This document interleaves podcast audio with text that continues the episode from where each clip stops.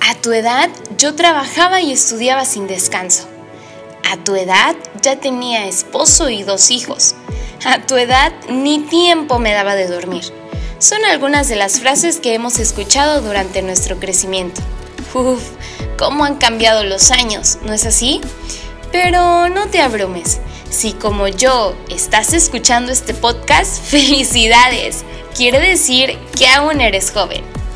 Oh, juventud una etapa que desde pequeños anhelamos con una mirada llena de esperanza y sueños. Crecemos haciendo grandes planes de lo que desearíamos que fuera nuestra vida a esa edad. Pero después sucede lo inevitable. No todo pasa como lo pensamos. ¿Te has sentido angustiado por cómo se ha desarrollado tu vida hasta ahora? ¿O porque tu bucket list aún no está completa? Uf, ahora ya no me siento tan sola. En ocasiones, el interior puede decepcionarse al notar que no todos nuestros sueños han sido palomeados. Tal vez todavía no tenemos una casa o un coche, un anillo de compromiso o el trabajo de ensueño. Pero, ¿sabes qué? Todas esas cosas en algún momento llegarán. Solamente existe algo que nunca podrá repetirse, la juventud.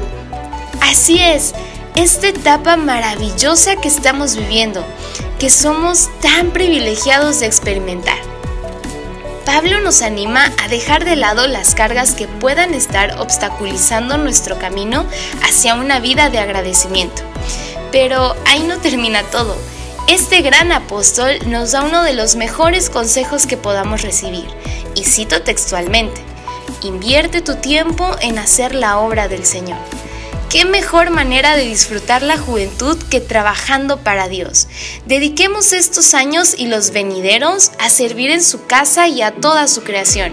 No tengas miedo de unirte. Recuerda que todas las historias memorables empiezan con un lo voy a intentar.